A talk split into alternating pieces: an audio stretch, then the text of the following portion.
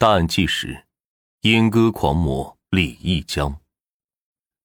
我相信很多听众朋友们看过《小丑》这部电影，当然没看过也没关系啊。我在这儿呢，引用小丑的一句经典台词：“当你惹怒一个被社会遗弃、被当成垃圾、患有精神病的边缘底层人士，会怎样？我告诉你会怎样，你会自食恶果。没有人天生就是杀人犯，没有谁天生就是丧心病狂，他们也曾对生活有所期待，也曾为了理想而拼命。然而，原生家庭的不良影响。”社会的无情打击让他们一再受挫，理想幻灭，内心逐渐被仇恨沾满，以至于走上犯罪的道路。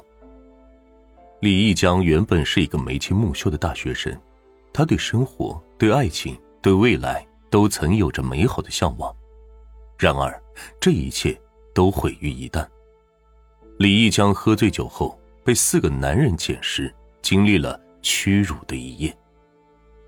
自那时开始，他抛弃爱情，放下未来，内心只有复仇，最终阉割残杀六人泄愤，被执行枪决时年仅二十四岁。这一切到底是如何发生的？李义江又有着怎样的惨痛经历呢？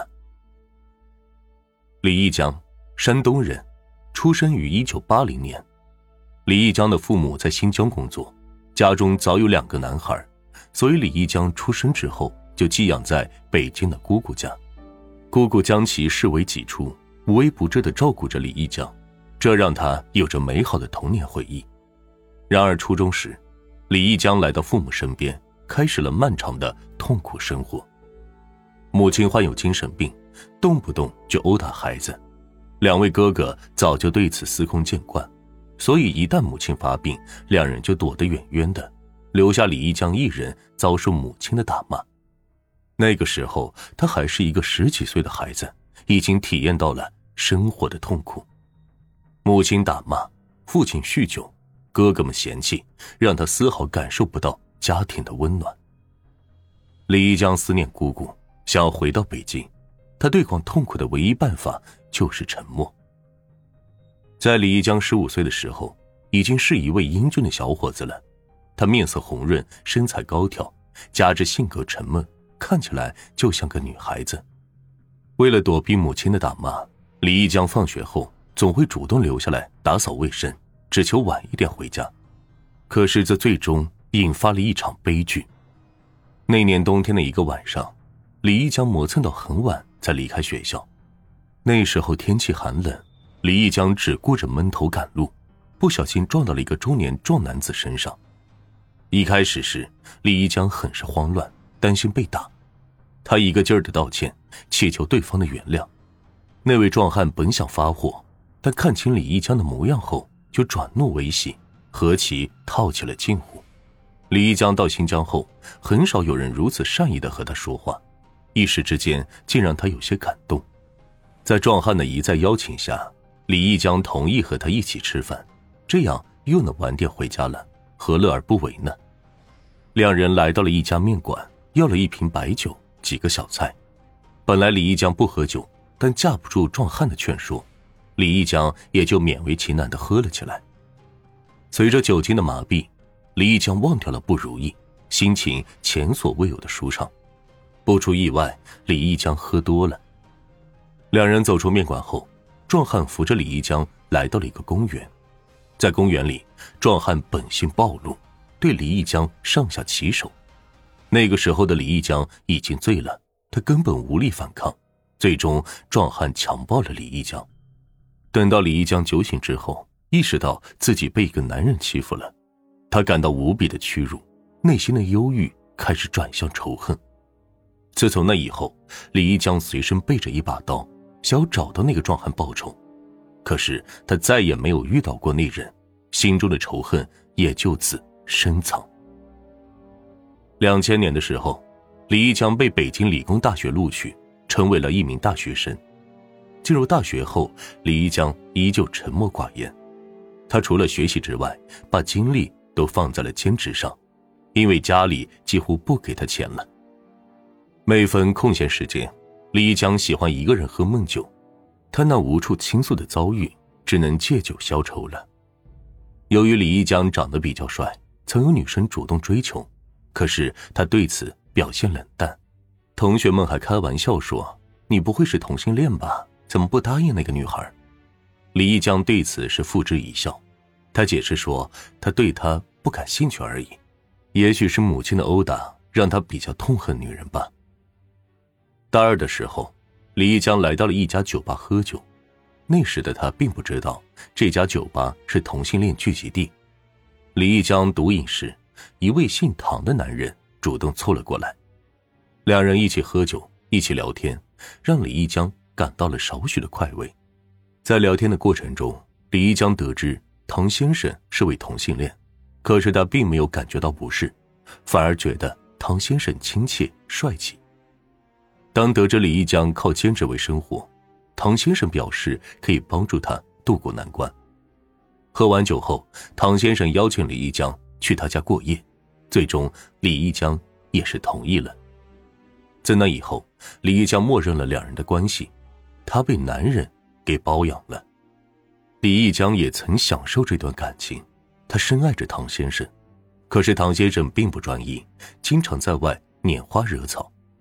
更让李一江痛苦的是，有时唐先生会将他分享给其他的男人，李一江寄人篱下，根本没有反抗的勇气。最终，李一江不堪忍受，选择了离开。在此期间，李一江认识了一位名叫做娜娜的女生。娜娜对李一江一见钟情，对其展开了疯狂的追求。李一江也明确的告诉娜娜自己是个同性恋，可是娜娜依然不放弃，试图改变李一江。在娜娜的努力下，李一江心动了，试着接纳这个女孩，两人还共度了一夜。第一次亲密接触之后，李一江觉得自己也能爱上女人，于是就和娜娜谈起了恋爱。可是就在娜娜幻想着未来时，李一江却突然找到他，坚决的提出分手。娜娜数次挽留无果，也就任他而去。好不容易遇到了爱情，李一江为何又亲手毁了这一切呢？原来在和娜娜交往期间，李一江遭遇了不幸，让他无法正常生活了。二零零二年十一月，李一江心痒难耐，又去了一家同性恋聚集的迪厅。在那里，他碰到了四个男人，彼此都是同性恋，年纪也相仿。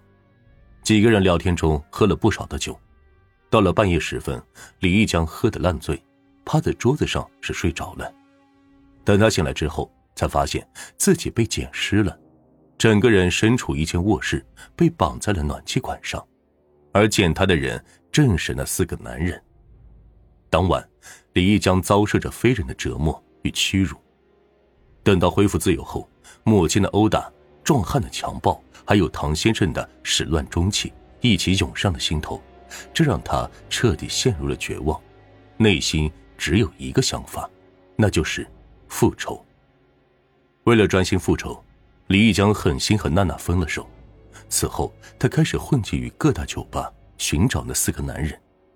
最终，李一江用了几个月的时间，将四人全部找到。然后以残忍的手段一一杀害。李一江杀人之后，还将死者阉割来宣泄心中的仇恨。杀了四人后，李一江的仇恨并没有消失，他继续寻找同性恋下手，又以同样的手段杀害了两人。二零零三年四月，阉割狂魔李一江落网。二零零四年八月，李一江被执行死刑。我相信很多听众朋友们呢，听到这儿。也是很无奈。李一江少年时期长期遭受母亲殴打，在原生家庭的影响下，让他痛恨女人。也正因为如此，李一江很难接受女性的示爱，最终走向了另外一条路，却又接二连三的遭遇不幸。回头来看，李一江短暂的一生，只在姑姑和娜娜的身上得到过些许温暖和安慰，其他人给他带来的都是痛苦和屈辱。这也导致了其内心充满着仇恨，不惜放弃爱情、抛弃未来，也要复仇。如果原生家庭幸福美满，父母多一点关爱，李义江也许就不会遭遇到如此多的不幸。更不会走上犯罪的道路。毕竟，没有谁天生是杀人犯。原生家庭对孩子的影响应该引起重视，避免再发生这样的悲剧。